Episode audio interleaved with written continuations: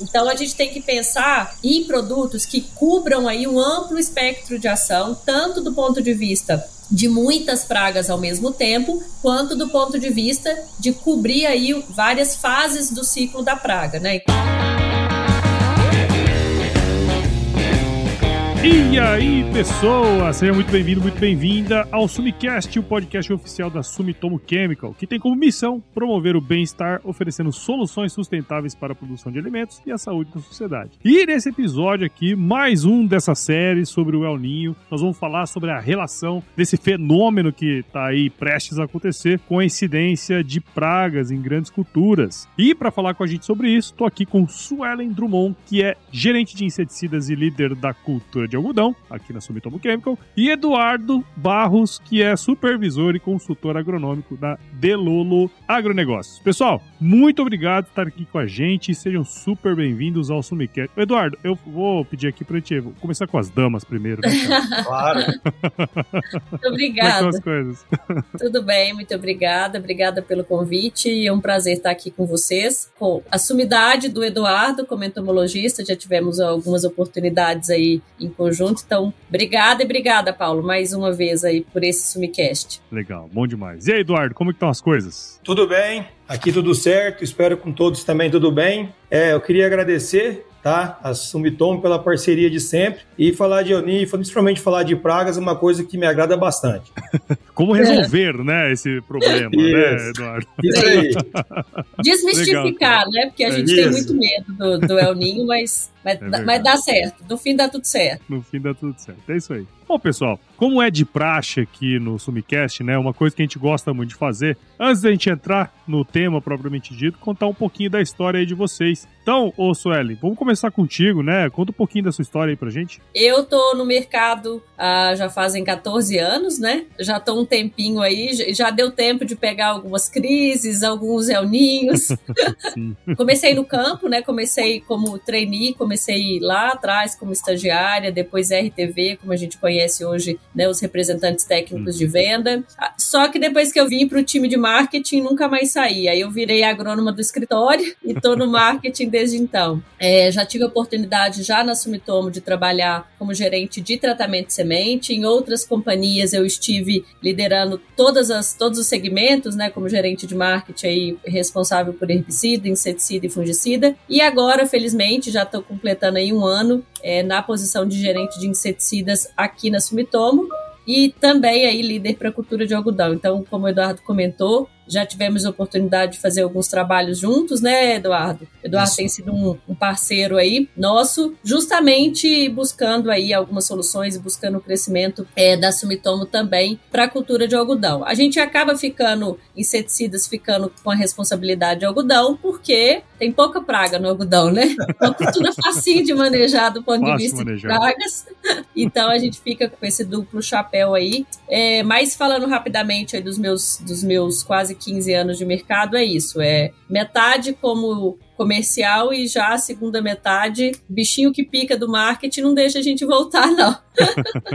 é isso aí, ô Sueli. Eu sempre brinco aqui que o melhor solo para se trabalhar é o carpete, tá? E o mercado muda pouco, né, Eduardo? Muda, muda. muda demora para mudar, né? De, um, de uma safra para outra, parece que você não sabe mais nada, não conhece mais, mais o passou campo, 10 mais anos.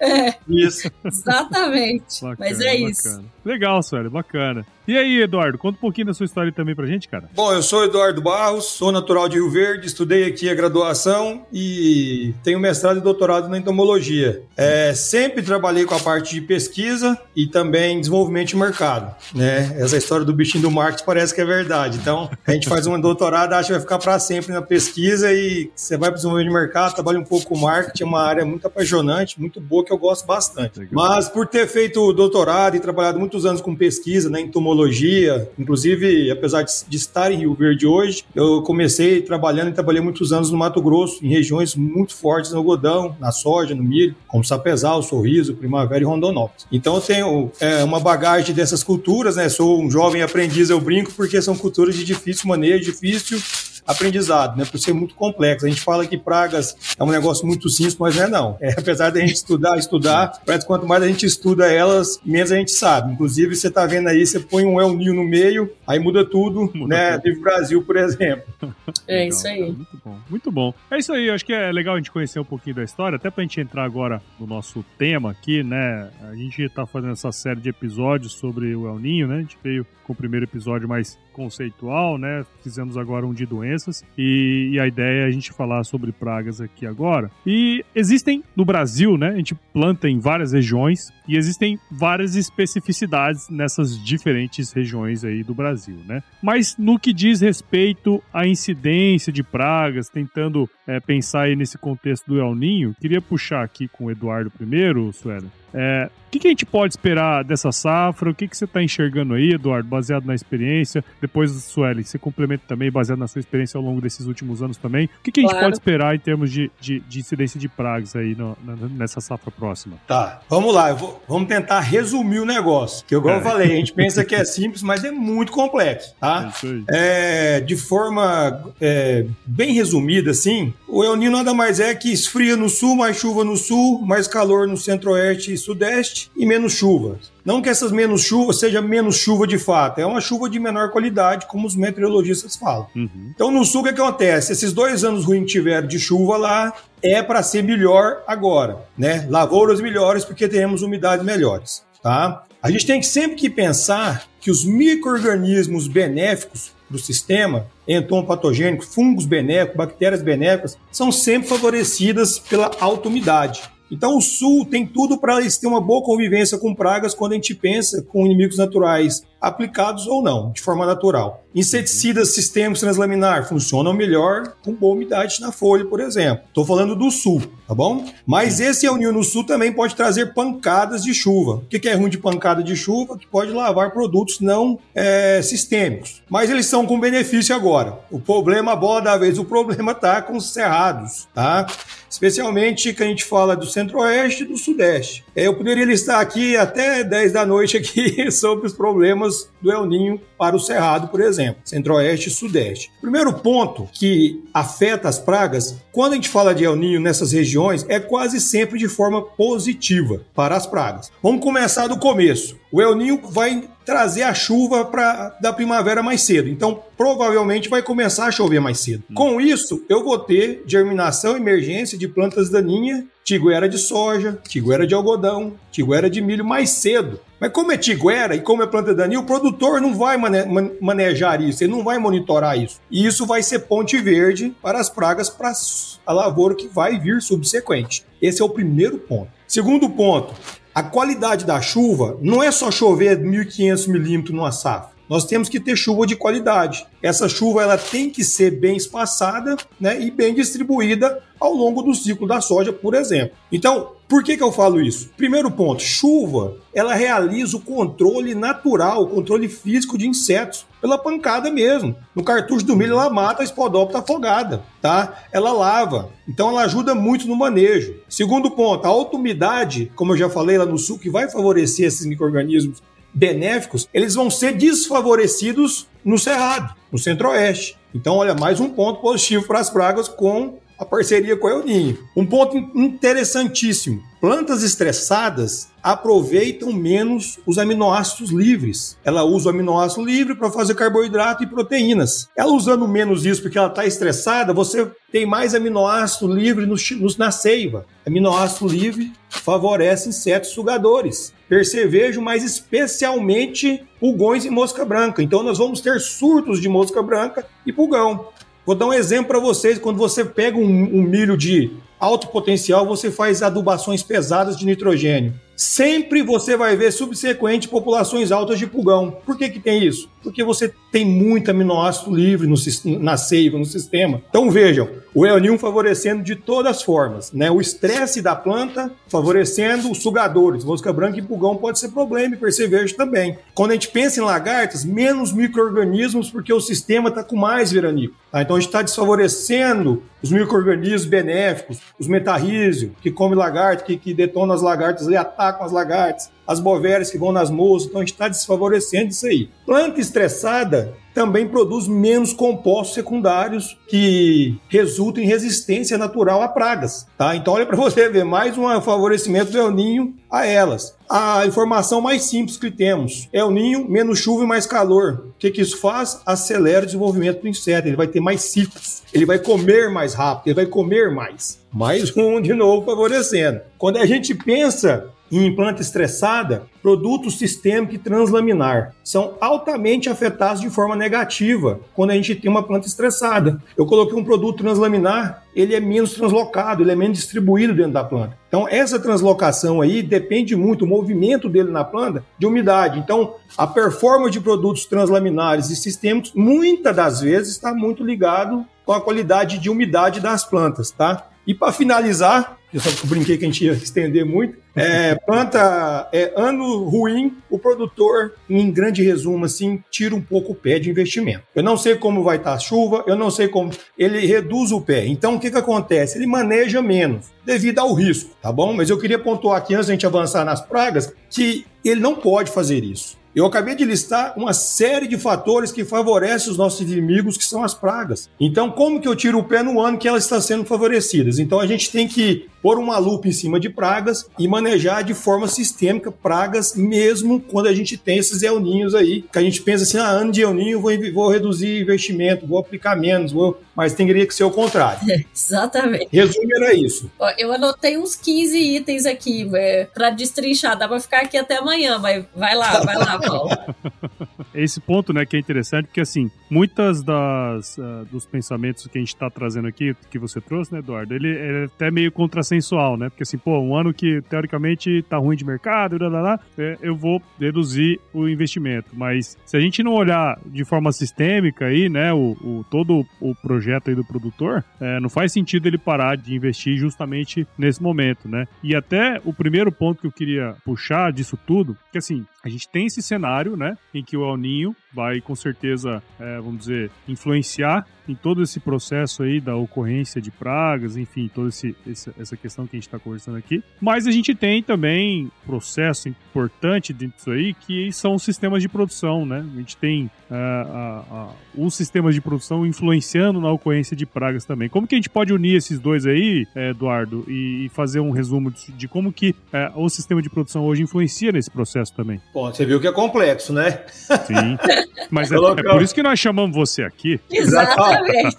O, o, ano de, o ano de laninha, o sistema de produção favorece muito as pragas. E o ano de El Niño também, tá? Quando a gente fala de sistema de produção, é, é, é simples de um entendimento. As pragas foram selecionadas com o passar dos anos. A gente começou a adotar as, as sojas BT, que é resistente a inseto via transgenia, o algodão BT, o milho BT, e com isso algumas pragas específicas foram saindo do sistema, foram sendo deslocadas, porque são altamente controladas por essas tecnologias transgênicas. Uhum. Então acabou o quê? Que a gente selecionou, a gente está mantendo no sistema pragas pragas polífagas, pragas que completam um ciclo em diferentes cultivos pragas que têm facilidade de se adaptar em diferentes cultivos. Então, quando a gente pensa em sistema de produção, o que é um sistema de produção? O Brasil é abençoado. Nós fazemos safra e safrinha em quase todo o país. E onde não consegue fazer safrinha, a gente tem uma safrona.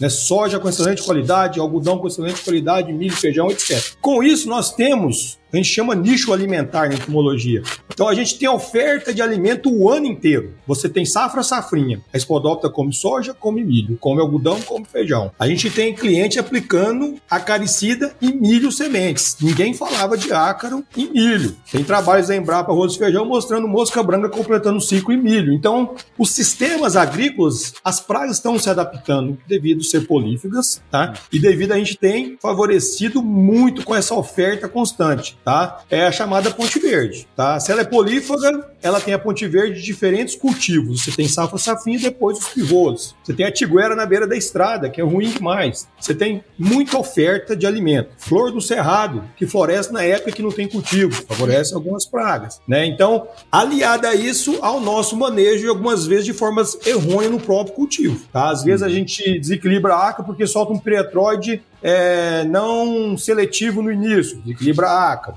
Você mata inimigos naturais de mosca branca porque usa ali um fipronil da vida, por exemplo. Então, o nosso manejo associado com sistemas que têm favorecido a alimentação, ela completar o ciclo, tem ajudado muito essas pragas. Do ponto de vista de produtos, né, de posicionamento, né, Suelen, isso aí é um, é um negócio muito complexo, né? Complexo e meio, né? Eu, eu, eu até anotei aqui mais isso, né, porque eu quando você falou, por exemplo, da, do percevejo, do pulgão, da mosca branca, é, entrando aí como uma das principais pragas sugadoras, e a gente sabe o tamanho do prejuízo desses insetos sugadores em todas as culturas, aí, né, um pouco mais agravante no algodão quando a gente fala de mosca branca transmitindo virose, mas falando de percevejo, de pulgão na soja e no milho, a gente já sabe o tamanho do prejuízo, porque tira direto, né, como diz assim, tira direto do bolso do produtor na hora que a gente está falando de redução da produção de grãos. Só que aí eu ia falar, bom, mosca branca no milho, não, aí você já falou que tem mosca branca no milho, aí, aí,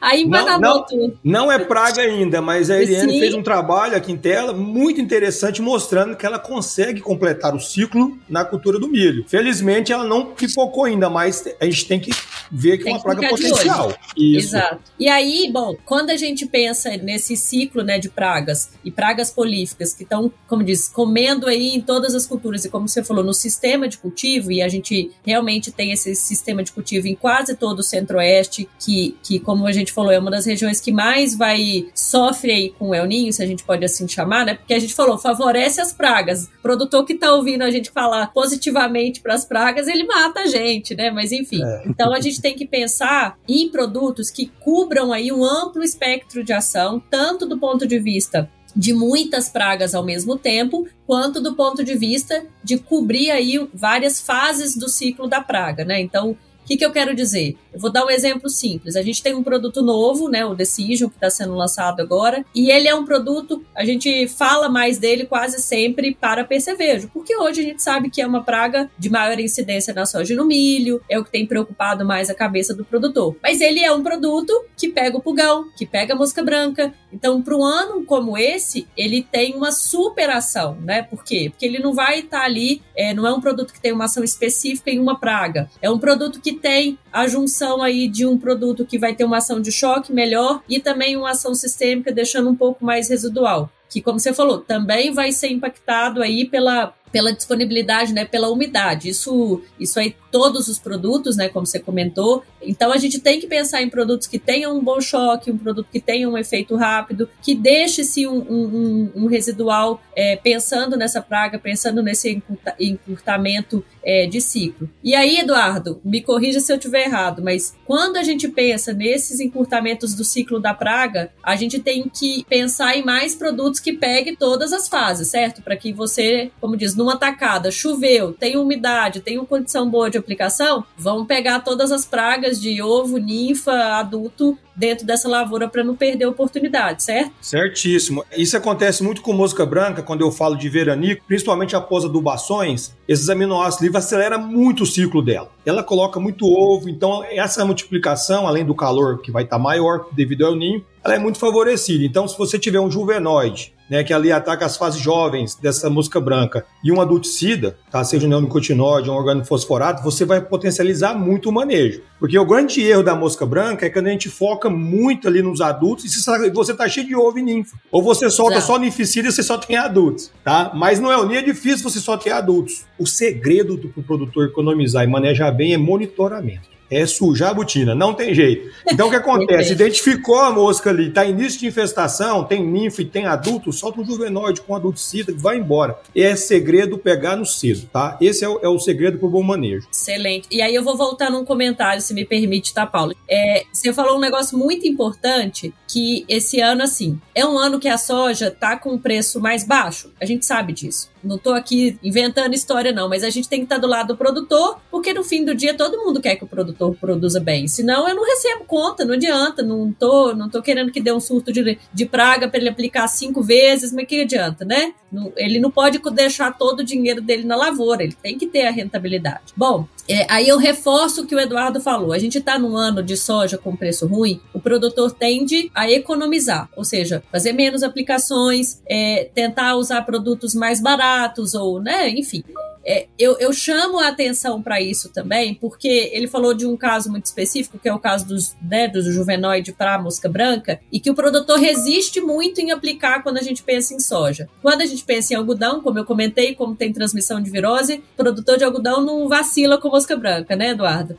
Porque pode manchar a pluma ali, tem um, digamos assim, tem um, um, custo muito mais alto envolvido, então o produtor já conhece e maneja. É, eu acho que é mais corriqueiro esse uso do juvenoide. Quando a gente vem para a soja, depende muito do nível da infestação e também dessa custo da soja. Mas num ano como esse, e para a gente, né, pensando em todo o prejuízo da praga, de é, fazer lá a fumagina, de acabar com a área foliar, com enchimento de grãos, se a soja está mais barata, você tem que produzir mais, né, para compensar. Tem que ter uma produtividade maior. Então, eu sei que é preocupante, é preocupante as chuvas mais espaçadas, mas se a gente errar no controle de pragas, o prejuízo pode ser ainda maior, né? Esse, esse déficit aí. E aí, com a soja com preço ruim, certamente o produtor não vai ter a lucratividade esperada. Então, reforço aí o que o Eduardo falou da gente se atentar, sujar a botina que o produtor suja mesmo, mas não ter receio de investir no controle de pragas, porque o prejuízo, principalmente das sugadoras que a gente está falando aqui, né, percevejo, pulgão, mosca branca, é, é muito grande. É, um, ponto importante, antes da gente passar para frente, é que a gente não consegue é, prever, a não ser, tem que ser muito especialista, é, o, El, o El Ninho ele vai afetar a qualidade das chuvas, isso a gente sabe. Mas às vezes essa qualidade da chuva vai ser mais negativamente na safrinha. Então, antes de começar, ele já está assustado com o Euninho, ele tira o pé até da safra, não pode. Sim, às. Vezes, às vezes ele tem um pouco mais espaçado essas chuvas ali na safra, mas a quantidade de água pode ser maior, ela pode pegar mais luminosidade e compensar fazendo açúcar. Então tem vários pontos que a gente tem que considerar. O fato é que quase sempre o El Ninho corta muito cedo a chuva e prejudica muito a safra.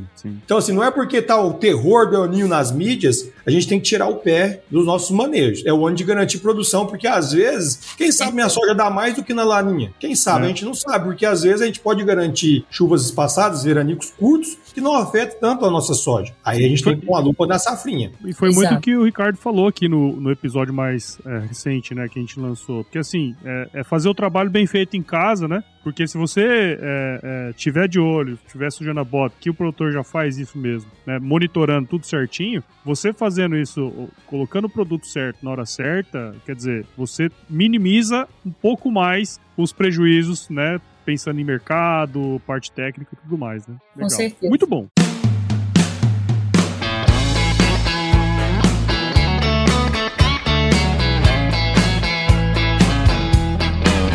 Agora entrando para uma parte aqui um pouco mais específica, né? A gente meio que combinou ali de falar um pouco mais especificamente de cada um desses grupos, grandes grupos aí de, de pragas, né? Pensando nas lagartas aí, pessoal. Pensando nessas grandes culturas, soja, milho, algodão, né? Que a gente, que a gente comenta. Como que os sistemas de produção eles favorecem a ocorrência? É, quais são as principais? Como que o sistema de produção favorece a, a, a ocorrência dessas pragas aí?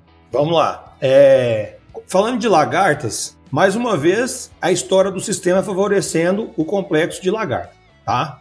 Então vale a gente pontuar o que? Os grupos. Tá? Se eu vou ficar falando de espécie por espécie, vai dar 10 espécies aqui, o produtor fica zoadinho. Então, o que, que a gente faz para facilitar? Quando você sai da academia muito fresca ali, você fica com aquele monte de nome científico e tudo. Então, como eu estou na consultoria para ajudar, aponta com entendimento melhor, eu separo em grupos, tá? Então vamos lá. Soja, Eliotíneos. O que, que é Eliotíneos? Helicoverpas, Armígera, Zéia e a Cloridevirense. Tá? Todas vão na soja, especialmente a Zéia. Por que especialmente a Zéia? Trabalhos mostram que Helicoverpa armígera é altamente suscetível ao crio 1C da soja intacta transgênica BT, tá bom? Então se tá correndo na soja ali, não vai ser armígera. Provavelmente vai ser híbridos, né? É o que a casa lua espécies diferentes, ou vai ser Helicoverpa Zéia, somente análise molecular ou um morfologista muito bom para separar. Outro grupo na soja que a gente estava despreocupado são as medideiras, tá? Os plusíneos que é a Crisodeix e a Hackplus Enu. Crisodeix estava quase sumido porque a Intacta controla bem, a Extend 2 controla bem, a Conquest Elite controla muito bem, tá? Aí surgiu a tal da Hack Plus Anu no cenário, porque ela adquiriu resistência à intacta. Então ela come intacta e não morre mais. Então se vocês notarem, é, pegarem aí as mídias aí, nos últimos dois, três anos começou esse esse falar aí, nossa, olha pra você ver, a medideira voltou para a soja. Não voltou e não é uma espécie nova, não é uma lagarta nova. A Hack Plus Anu sempre existiu como a Crisodex.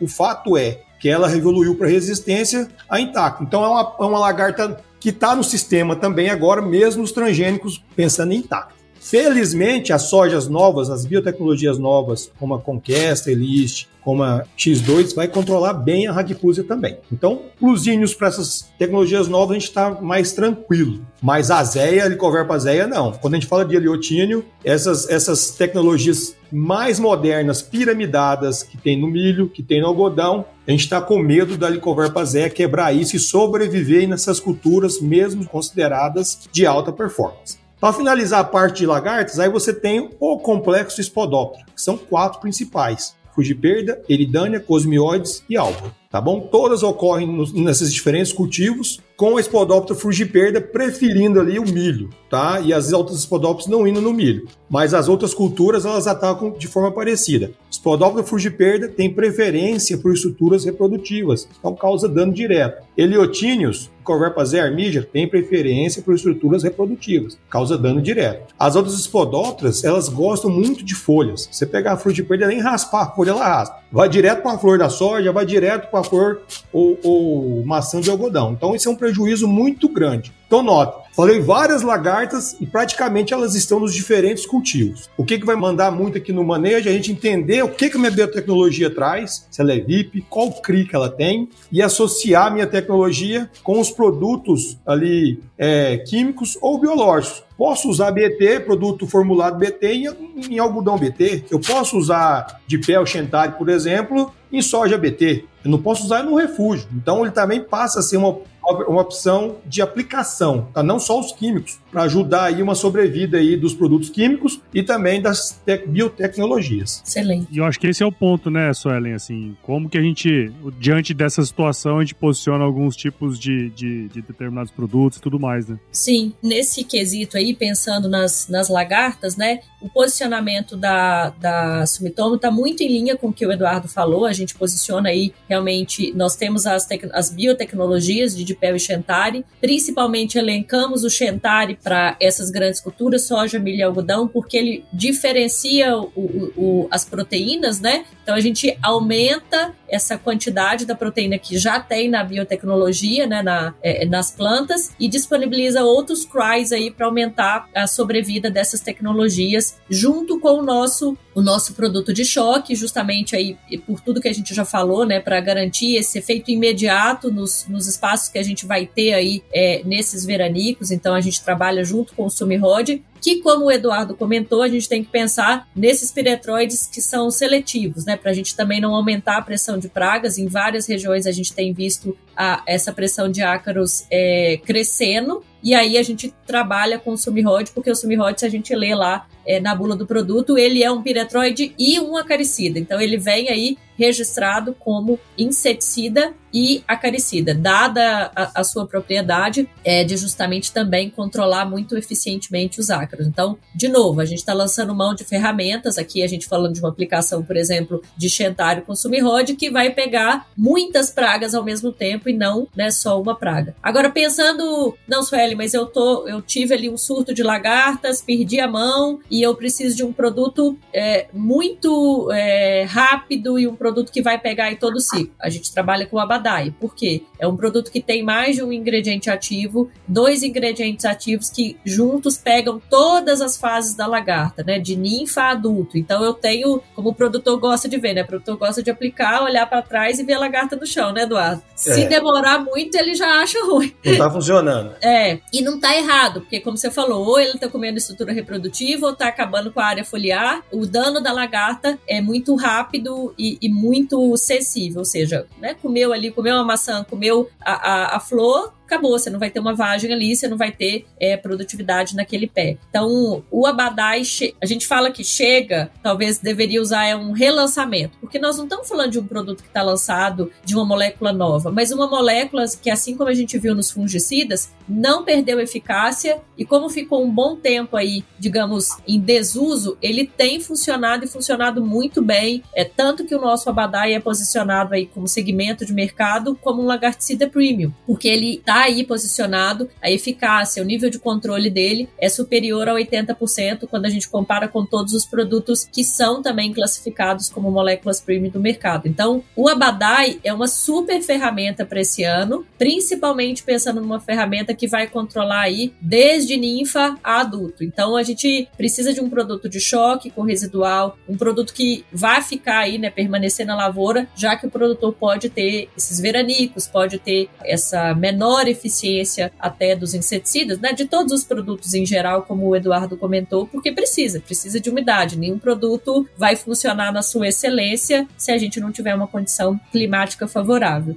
Mas, Paulo, se me permite, eu queria, Eduardo, te fazer uma pergunta. Dentro do cenário que você comentou de quebra de resistência, né? A gente já escutou para esse ano, é, é, você anda muito na Bahia, eu sei que você anda bastante por lado de lá, algumas quebras de resistência dessas biotecnologias já na última safra. O que, que você me diz aí? É, bacana isso aí, né? Bacana não, né? Ruim.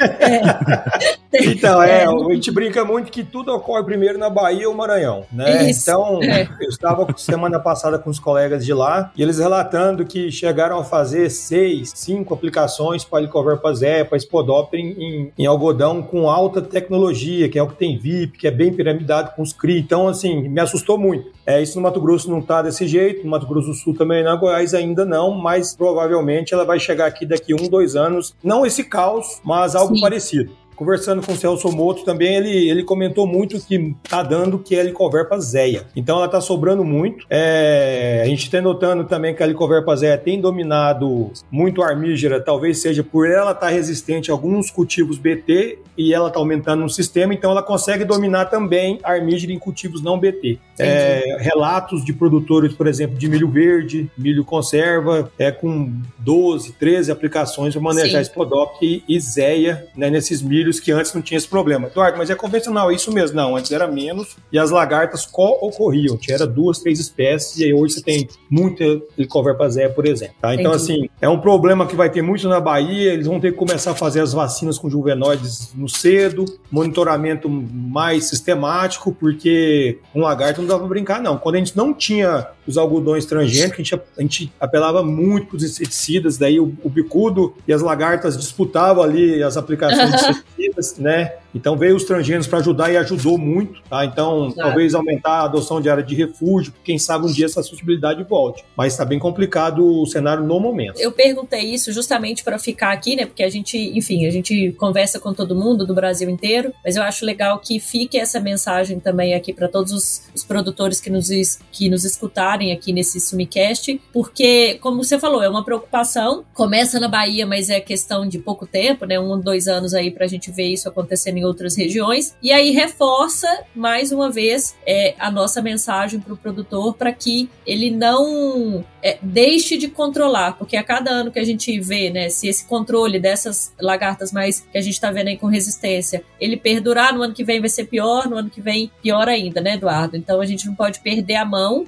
por mais que eu sei que, de novo, eu repito, a gente sabe da realidade, a gente sabe da soja com preço é, mais baixo em vista das últimas safras, mas a gente não pode perder a mão é, dessas principais pragas que a gente está falando aqui, porque o tamanho do prejuízo, o tamanho do impacto direto na produtividade é muito grande. E, de novo, pensando em sistema de cultivo, essa sempre é uma preocupação da Sumitomo Chemical, como eu comentei, né? A Abadai, Sueli, mas tem registro para todas as culturas? Tem. Tem registro para soja, milho e algodão, porque a gente sabe que o produtor vai precisar de fazer fazer uma aplicação no final da área né, da soja para entrar no milho ou para entrar no algodão ou vice-versa, enfim. Então é, a gente tem essa preocupação de pensar em soluções que o produtor possa lançar a mão para o sistema de cultivo e não para uma cultura isolada, porque não é essa a realidade do Brasil, né? É, é, é uma realidade muito, muito mais favorável, mas que tem aí os seus, é, os seus contrapontos, né? A gente tem uma pressão de praga muito maior do que a gente vê em outros países, mas pela nossa, pela nossa, nosso clima tropical aí, ele, ele nos custa alguma coisa, né? E, o Eduardo, continuando aqui nessa, nessa mesma pegada que a gente falou agora sobre as lagartas, né? É, tem uma outra praga que é bastante importante nesse cenário, que são os percevejos, né? O que, que a gente pode, no mesmo sentido que a gente comentou agora das lagartas, cara, como que a gente pode é, diminuir a presença dessas, desses, desses, dessas pragas em grandes culturas? O que, que influencia nisso tudo aí, cara? Vamos lá, percevejo são praga de sistema também. Apesar de ter uma grande preferência pela cultura da soja, principalmente quando a gente fala de percevejo marrom, o X zeros, é, eles ocorrem em diferentes culturas. Inclusive, tem estudos mostrando ele completando o ciclo em plantas daninhas. Né? Então, assim, hoje tem vários pentatomídeos, que é família desses percevejos, que ocorrem no sistema, mas é duas espécies que a gente tem que ter atenção. E, de, preferencialmente, tratá-las iguais, de formas iguais. Por quê? A primeira espécie é o X0 percevejo marrom da soja, um percevejo muito agressivo. Hoje é a principal praga da soja, principalmente regiões que tem muitas sementeiras, faz muita soja semente. O segundo percevejo é o de Cereus malacans, que é o antigo de Kelps, percevejo barriga verde do milho, tá? Eduardo, mas você tá falando de soja, agora você falou de milho. Cara, não existe geração espontânea de percevejo. Se você plantou o milho, tá cheio de barriga verde, ele veio da soja. Qual que é o grande problema? Ele é difícil de ser monitorado, é difícil de enxergar, de quantificar ele, tá?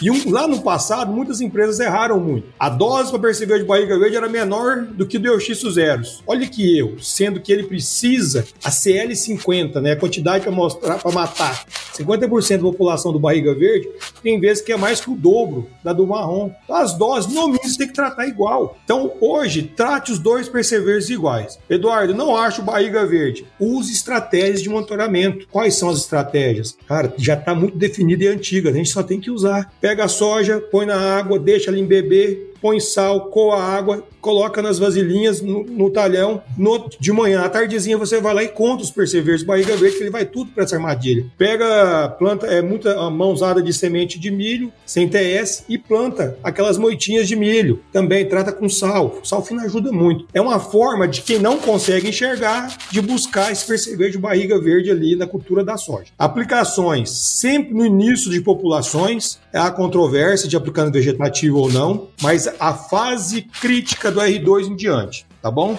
Eduardo, mas por que você fala de aplicar no vegetativo ou não? Porque você não precisa aplicar, porque ele não causa danos no vegetativo. Entretanto, se você plantou tarde demais o seu, sua fazenda e todos os seus vizinhos plantou tarde, provavelmente essas fêmeas que estão chegando na sua área estão grávidas. O que, que você tem que fazer? Abre essa fêmea e vê se ela tem ovo. Se ela tiver ovo, eu recomendo uma aplicação no vegetativo é, perto do reprodutivo para a gente não deixar ela perpetuar a espécie. Porque ela vem de uma área do reprodutivo e sua soja você plantou no tarde, ela vem e começa a colocar ovo ali aumentar a população mesmo antes do R2 R3. Isso é padrão? Não, só nesse caso, tá bom? Mas de fato, o grande o crescimento populacional dele é mais na fase reprodutiva, tá bom? Atenção aos, a, a rotação de produtos, é a principal praga da cultura, mas infelizmente é onde a gente tem menos grupos químicos. Então, no mínimo, vamos alterar os ativos dos mesmos grupos químicos. Pelo menos isso, pessoal, a gente tem que tentar fazer. É, não deixar a população estourar, tá bom? E lá na, na, na cultura no final da soja, vai dessecar a soja, a população tá alta, tem milho, vai ter milho safrinha, vai ter algodão safrinha, vamos manejar esse percevejo também na dessecação da cultura da soja. Pensando em milho, cara, saiu o charutinho, ele emergiu, não deixa o produto guardado no barracão. Por quê?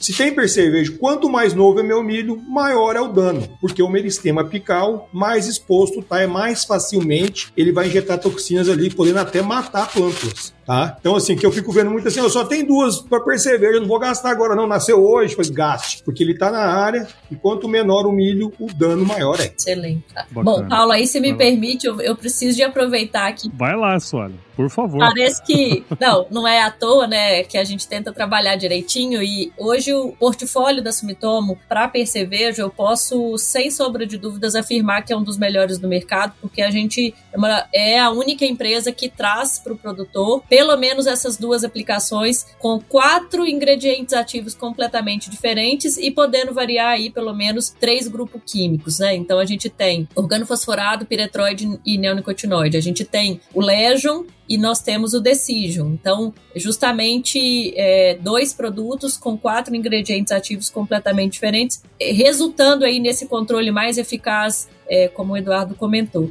E aí, pegando né, esse gancho, eu não, eu não posso deixar de comentar e relembrar. Nós estamos falando de dois produtos que, além do excelente controle no, no percevejo, que é a principal praga, é a principal dor de cabeça hoje do produtor, começando essa aplicação um pouquinho né, antes do reprodutivo ou não, mas ele tem uma aplicação lá no final para fazer na soja, que é muito importante, como o Eduardo comentou, porque tem bastante percevejo ali e vai deixar esse percevejo ou para o milho, né, Eduardo, ou para o algodão. Exatamente. E se a gente pensar no algodão, tem um benefício extra, porque o Legion, é, numa dose mais alta, ele vai pegar também o bicudo. Então, que é, a, como diz, aí é a dor número zero, se a gente pode assim chamar do, do cotonicultor, né? Então, são duas ferramentas de amplo espectro de ação pensadas também para o sistema de cultivo, soja, milho e algodão. É, Decision, né, vou acabar sendo repetitivo aqui, mas não posso deixar de comentar que assim como a gente falou, é, você entra com, com Decision na soja, entra com Decision no, no milho e ele vai pegar não só o percevejo, mas vai pegar a mosca branca, é, o, como a duticida, né? Nesse caso, a gente tem o epingo pra, como juvenoide, que foi comentado, a importância daqui do juvenoide. Vai pegar também o pulgão, vai. Então, assim, é um, é um produto multipragas que, dentro desse âmbito de produtor, por favor, não, não deixe de controlar, não deixe de aplicar, porque é importante. Ferramentas que reduzam o investimento do produtor em muitos produtos, eu acho que são ferramentas que vão ser bastante benéficas esse ano aí, com o cenário que a gente está trazendo aqui, né? No contexto geral aí, para todo sojicultor, para todo cotonicultor, é, que a gente está é, é, aqui comentando. Não poderia deixar de comentar isso, que é um, uma grande vantagem aí do nosso portfólio, viu? Excelente. Não, bacana, cara. E, e assim, até pra gente ir pro finalmente, você falou aí da, da, da prioridade zero, né, do cotonicultor, do né, que é uhum. o bicudo. Já vamos puxar aí pra gente finalizar, Eduardo. Como que a gente pode é, atuar aí na, na, cultura do algodão, é, especialmente quando se fala é, de bicudo, enfim, toda essa questão do, do sistema de produção do algodão? Tá.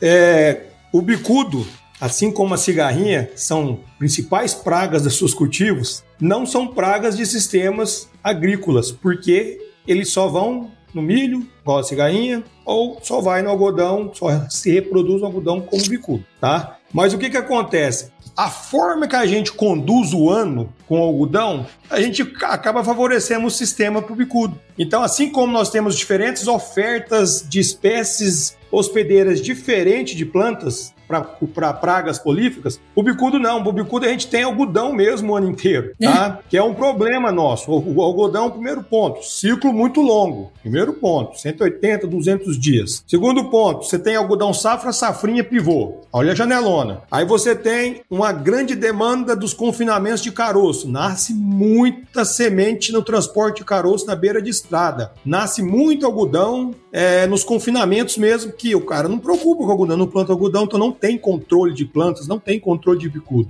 Outro ponto, às vezes a gente não consegue manejar tigueras e plantas soqueiras de algodão que sobram no meio da soja. E muitas das vezes a gente não faz aplicação de produto específico nessa soja para manejar bicudo do algodoeiro dentro da soja, porque tem planta de algodão dentro da soja. Então, vejam, ele, ele é favorecido o ano inteiro também, assim como se fosse uma praga polífera, tá? Eduardo, você citou a cigarrinha, vamos pontuar a cigarrinha em 30 segundos. A cigarrinha só vai no milho, a gente vê ela na cana, vê nos capim pânico braquiário, é hospedeiro alternativo. Ela não usa para se reproduzir. É porque ficou desfavorável o milho, ela tem que ir para algum lugar. Mas ela só vai no milho. É só do milho é o mesmo.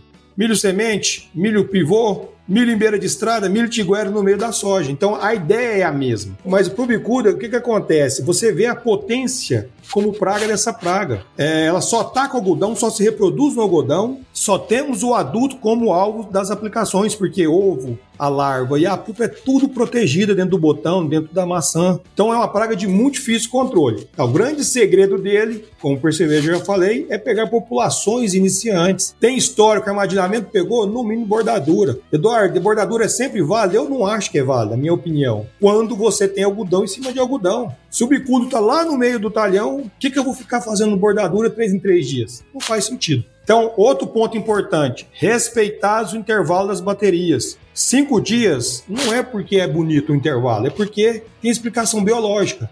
A fêmea nasce, ela precisa de quatro dias, em média, para ficar matura fisiologicamente, para ela poder acasalar e pôr ovo. No sexto, sétimo dia, ela está pondo ovo para todo lado. O produtor dá um intervalo de 7 a 10, ele matou as fêmeas todas? Não mata. Mas imagina que matasse todas. Ela já perpetuou a espécie. Então, respeitar no mínimo bateria com três aplicações seguidas com intervalo de 5, tá? É um grande segredo para uma boa convivência, porque exterminar ele, esquece. Regiões dos trópicos, muito difícil. Perfeito. Faz sentido e com, compreender essa parte técnica, porque assim, é, se a gente olha de fora, parece muito simples, né? Mas, ah, não, vou atrasar só um dia. E a gente sabe que acontece problemas operacionais, né? Assim, Sim. cada fazenda é um universo, né, cara? Mas se a gente tem em mente e, e aplica os conceitos teóricos na prática, a chance da gente ter um, um, desempenho melhor ao longo da safra é muito maior, né, cara? Sim. Muito maior. E esse entendimento, né, Eduardo? Eu, assim, eu tô achando bacanérrimo o conteúdo, porque eu acho que facilita o entendimento do, do pequeno, do médio, do grande produtor, porque tem que conhecer da praga, tem que conhecer, né? É, a gente às vezes conhece muito da cultura e sabe qual produto que funciona, mas é como você falou, não adianta aplicar com 6, com 7, que vai ter um impacto ali. Pegando o gancho do El Ninho, Mato Grosso, 1 milhão e 100 mil hectares de, algodão. Tá, é quase, vamos colocar que 80% dele é safrinha. E se a safrinha é mais prejudicada, então imagina vocês o produtor tirando o pé de algumas adoções de manejo no algodão safrinha. Muitas das vezes ele vai reduzir a aplicação de inseticidas, tá? Às vezes a gente segura bem o, o ácaro ali com alguns produtos específicos, as ninfas de mosca branca com os juvenoides, mas o, o bicudicida que ele faz 15, 18, 20, ele às vezes vai fazer 10. Então por quê? Porque ele tá desgostoso, tá chovendo menos, cortou, o algodão não cresceu, ficou pequeno, e daí é, é natural o cara tirar o pé. Mas isso é um, é um tiro no pé quando a gente fala que ele está mantendo populações não só para os vizinhos, para ele mesmo, para safras subsequentes. Sim. Então o que, é que acontece, cara? Fio que tá muito ruim, cara, capa esse algodão logo, encerra esse algodão logo e vamos manter um algodão mais baixo, mais curto, de menor ciclo, é, tipo forçado, né? Sim. Via manejo. É, uhum. e, aí, bom, de novo, né? Eu, eu falei várias vezes e não é à toa. É, se eu tivesse que falar com um produtor assim, escolhe três inseticidas da nossa linha aí dentro de todos que eu tenho, né? Que a gente, felizmente, a nossa linha de inseticidas é muito grande. Eu afirmaria para o produtor que ele pode comprar Legion Abadá e Decision de olho fechado, porque, de novo, pensando no algodão, pensando no bicudo, a gente tem o, o, o Legion que pega muito bem o bicudo e vai entregar aí, começa essa, né, no final da safra de soja, entrega essa, essa safra para o algodão com certeza com, uma, com uma, um percentual menor de bicudo ao longo do ciclo também para fazer outras aplicações para rotacionar, né, Eduardo, com os ingredientes ativos principais aí que a gente tem para o controle de bicudo. Então, entra como um outro ativo, entra como um outro é, grupo químico aí para rotacionar no controle ao longo do ciclo do bicudo. O Decision é a mesma coisa, porque quando a gente fala de Decision, em doses mais altas, ele também pega o bicudo. É com um ativo piretroide que não desequilibra ácaro, que se para as outras culturas esse ponto é relevante, para o algodão é muito relevante. E olha que a gente sabe bem disso, porque a gente tem né, um dos principais acaricidas específicos aí para o algodão,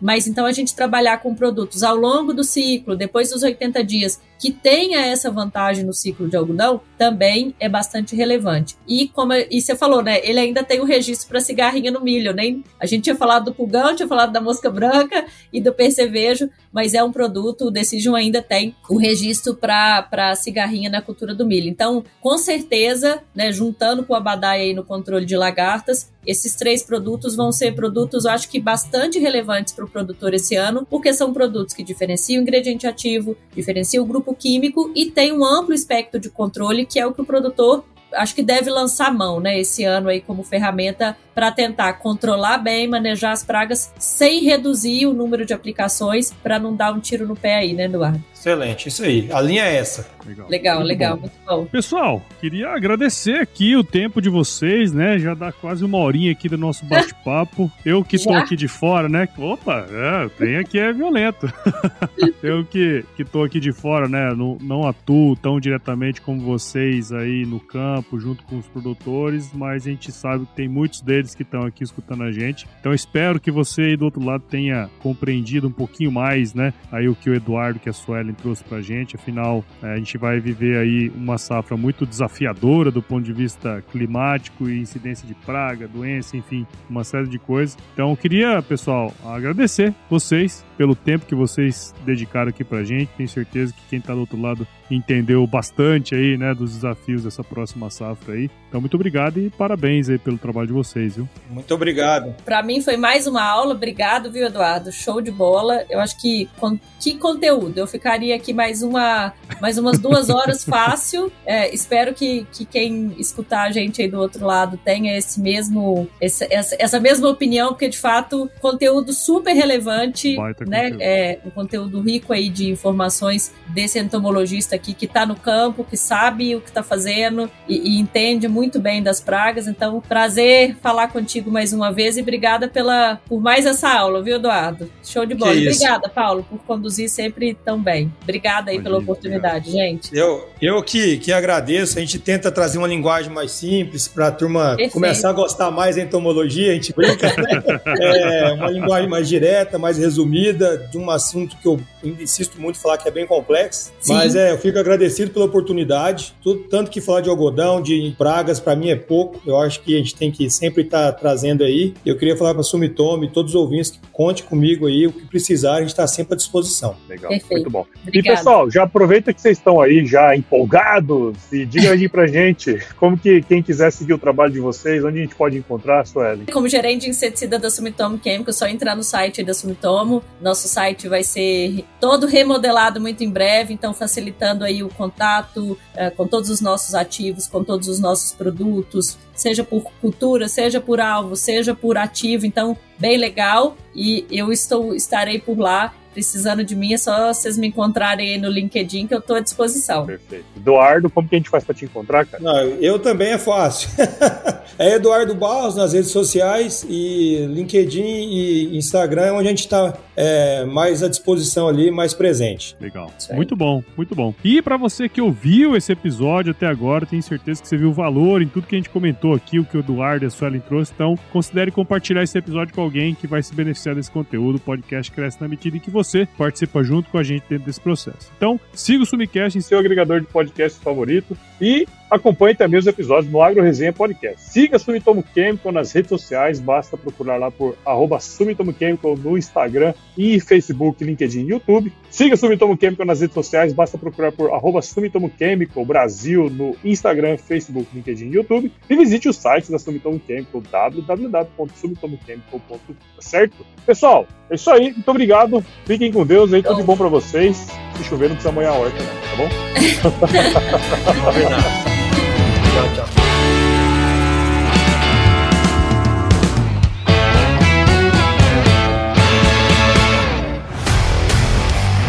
E aí, você gostou desse podcast? Se gostou, considere compartilhar esse episódio com alguma pessoa que irá se beneficiar desse conteúdo e nos ajude a alcançar ainda mais pessoas. O roteiro e apresentação desse episódio foi do Paulo Ozaki, a produção do Agro Resenha e a edição do Senhor A.